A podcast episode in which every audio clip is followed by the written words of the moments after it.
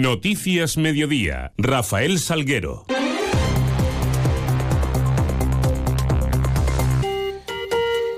Muy buenas tardes, son las 2 menos 20 y 10 son los minutos que tenemos por delante para contarles qué es noticia en Mérida y Comarca en esta hora y en este miércoles 10 de enero, en donde la primera parada la hacemos para mirar hacia esos cielos eh, que nos acompañan. Lo hacemos con la ayuda de la Agencia Estatal de Meteorología, Luce Peda. Buenas tardes. Buenas tardes. Sigue el frío en Extremadura. Se recuperarán las temperaturas durante el fin de semana. Hoy suben un poco, pero aún así la máxima de 12 grados en Cáceres, 14 grados en Mérida y Badajoz.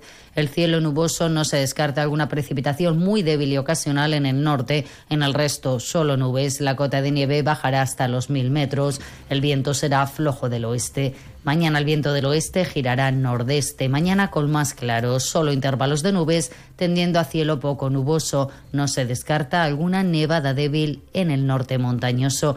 Probabilidad de brumas y de bancos de niebla. Mañana bajan las temperaturas mínima de 2 grados en Cáceres, Mérida y Badajoz y máxima de 10 grados en Cáceres, 11 en Mérida y 12 grados en Badajoz. Es una información de la Agencia Estatal de Meteorología. Nueve minutos eh, para menos 10. Continuamos. Desde este mediodía es obligatorio el uso de mascarillas en los eh, centros sanitarios de todo el país. En este sentido, el Ministerio de Sanidad enviaba esta mañana una orden notificada a las comunidades por las que aquellas que aún no lo hubieran hecho deberían hacer obligatorio el uso de mascarillas. La orden entraba en vigor una vez eh, ha sido recibida. Una mascarilla que ya era obligatoria en seis comunidades, eh, Cataluña, Valencia, Murcia, Aragón, Asturias y Canarias, no así en Extremadura, donde se recomendaba esa recomendación más que la obligatoriedad. La ministra de Sanidad, Mónica García, lo refería en el programa de Antena 3 Espejo Público. Yo creo que la medida es tan de sentido común que ya se está poniendo en marcha, o sea que ya individualmente la gente la está eh, eh, aplicando a pesar de que no haya ninguna, ninguna obligación, ¿no? Porque es de sentido común, está avalada por la ciencia y creo que, bueno, pues que eso que tiene que ver con eh, haber aprendido algo de la pandemia, ¿no? Es que hay que dar cobertura legal a aquellas comunidades, por cierto, algunas del PP, que ya han puesto, ya han puesto la mascarilla en centros sanitarios. Por cierto, un dato al respecto, hasta un 76% ha subido la demanda de mascarillas en farmacias durante la primera semana de enero respecto a ese mismo periodo del año pasado, debido sobre todo al repunte de la gripe y otros virus respiratorios. Y hablamos de movilidad porque la Junta de Extremadura se encuentra trabajando en la mejora de transportes de pasajeros por carretera, impulsando la sostenibilidad del mismo y caminando hacia el llamado transporte a demanda.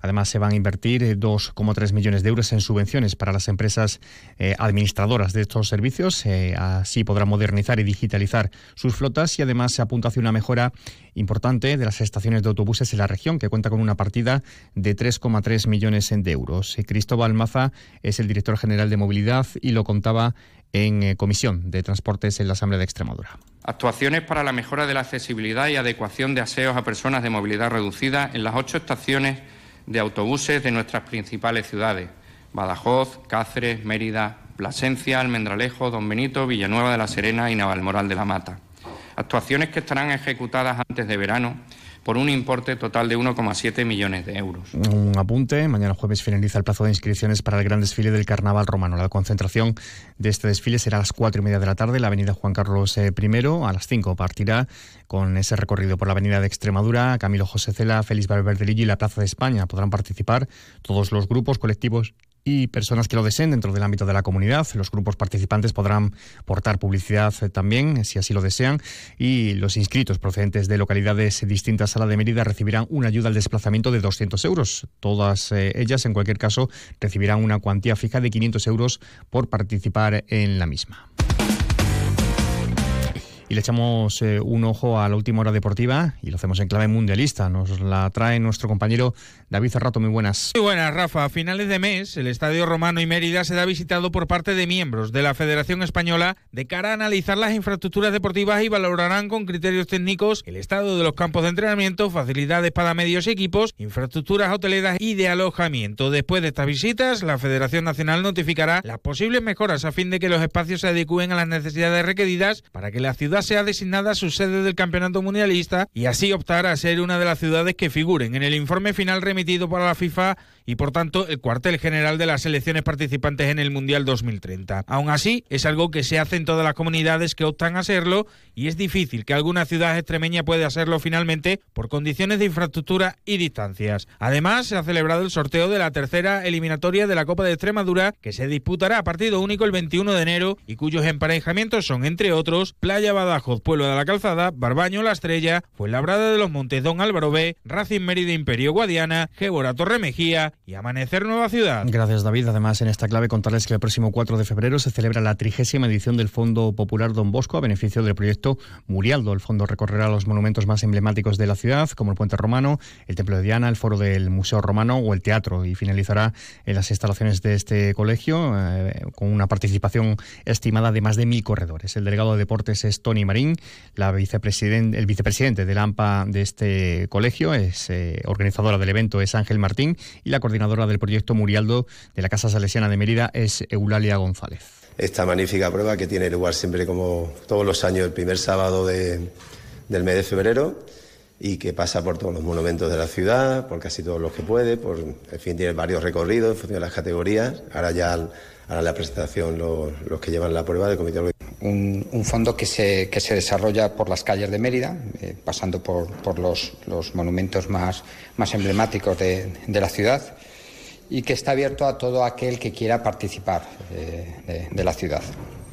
Cuenta colaboración, con la colaboración del, del Ayuntamiento de, de, Mérida, de la Junta de Extremadura y tenemos como entidades patrocinadoras eh, a Ibercaja como patrocinador principal y otras entidades eh, colaboradoras como Guayo Ibérico, Murialdo es un, pro un, proyecto que, como ha indicado Ángel, lo que pretende es dar, respuesta a menores en situación de vulnerabilidad y, a sus familias en la ciudad de Mérida. ¿vale?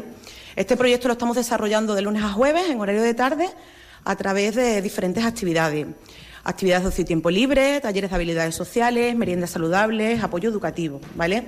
Actualmente contamos con 20, 20 menores a los que estamos dando respuesta y también con un total de 15 personas voluntarias que de manera completamente altruista están llevando a cabo las líneas de acción propuestas. Por cierto, cerrando esta página, el Mérida a regalar una entrada de preferencia para su partido del próximo fin de semana contra el Recreativo Granada a todas las personas que acudan a una colecta de sangre que va a tener lugar mañana jueves de 5 a 7 en eh, la sede de servicios sociales del Ayuntamiento que está ubicada en el fondo norte del Estadio Romano. 1 y 47. Quiero que me lleves a Clínica Diana. ¿Por qué, hijo mío? ¿Te pasa algo? No me pasa nada. Pero a mí me ha dicho que allí hay unos superhéroes que te dicen cómo tener poderes y ser más fuertes. ¿Superhéroes? Sí, se llama Capitán Pedriata. Llévame a Clínica Diana. Clínica Diana también la Clínica de los Niños y sin lista de espera en Reina Sofía 34 924 31 12 16 Mérida. ¿Qué, ¿Qué, es lo peor de las redes sociales? Estar enganchada a la pantalla. Que nos bombarden con notificaciones todo el día. Los comentarios de haters. El ciberacoso. Las fake news. Pero ¿sabes qué es lo mejor? Que podemos cambiar las cosas. Demostremos que también somos capaces de usar las redes sociales con cabeza. Si tú también quieres formar parte del cambio, regístrate en Efecto 1000 y sube tu vídeo. Nosotros ya formamos parte de la generación 1000. La generación que usa las redes sociales con cabeza. Entra en efecto1000.org. Un proyecto de la Fundación A3 Media con la colaboración de la Fundación Telefónica. Si elegir es ahorrar for you, ahorra eligiendo 3x2 en más de 3.500 productos. Como en el Danacol 100 gramos pack de 6. Comprando dos, el tercero te sale gratis. Hasta el 15 de enero en Carrefour, Carrefour Market y Carrefour.es. Carrefour, aquí poder elegir es poder ahorrar. Ahora en tu tienda de Chacinas Castillo, lechones ibéricos para horno al mejor precio. Compruébalo. Y de forma más breve les contamos que la Junta de Cofradías de Mérida ha designado a la pintora Nuria Barrera como cartelista de la Semana Santa del 2024, recuperando de esta forma una técnica pictórica que no se utilizaba para este fin, para estos carteles, desde el año 1977. Y la exposición de Polo a Polo, un viaje a los grandes paraísos naturales, se puede ver ya en la plaza de Margarita Sirgu, exposición al aire libre con 52 fotografías con espacios de los cinco continentes. Se podrán visitar hasta el 17 de enero.